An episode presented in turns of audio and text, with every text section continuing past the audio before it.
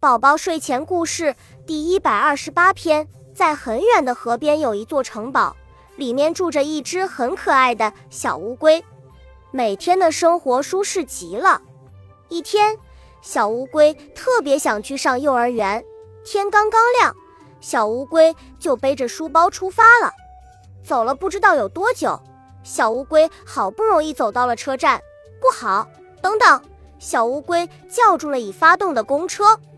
小乌龟终于挤上了公车，滴滴，汽车到站了。为了节省时间，小乌龟把自己缩起来，咕噜咕噜从车上滚了下来。不幸的是，等小乌龟到了幼儿园的时候，幼儿园已经放学了。小乌龟好难过。第二天，小乌龟起得更早了，今天一定不会迟到。小乌龟信心十足地出发了。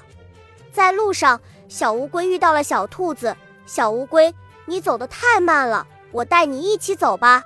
小乌龟高兴极了，谢谢小兔子老师好。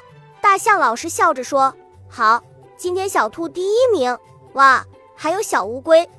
小乌龟听了高兴极了。第三天，大象老师在路口等着小朋友。老师好，原来是老鹰和小乌龟，今天是并列第一。生来慢腾腾的小乌龟能天天的第一了，大家都为它高兴，小乌龟就更高兴了。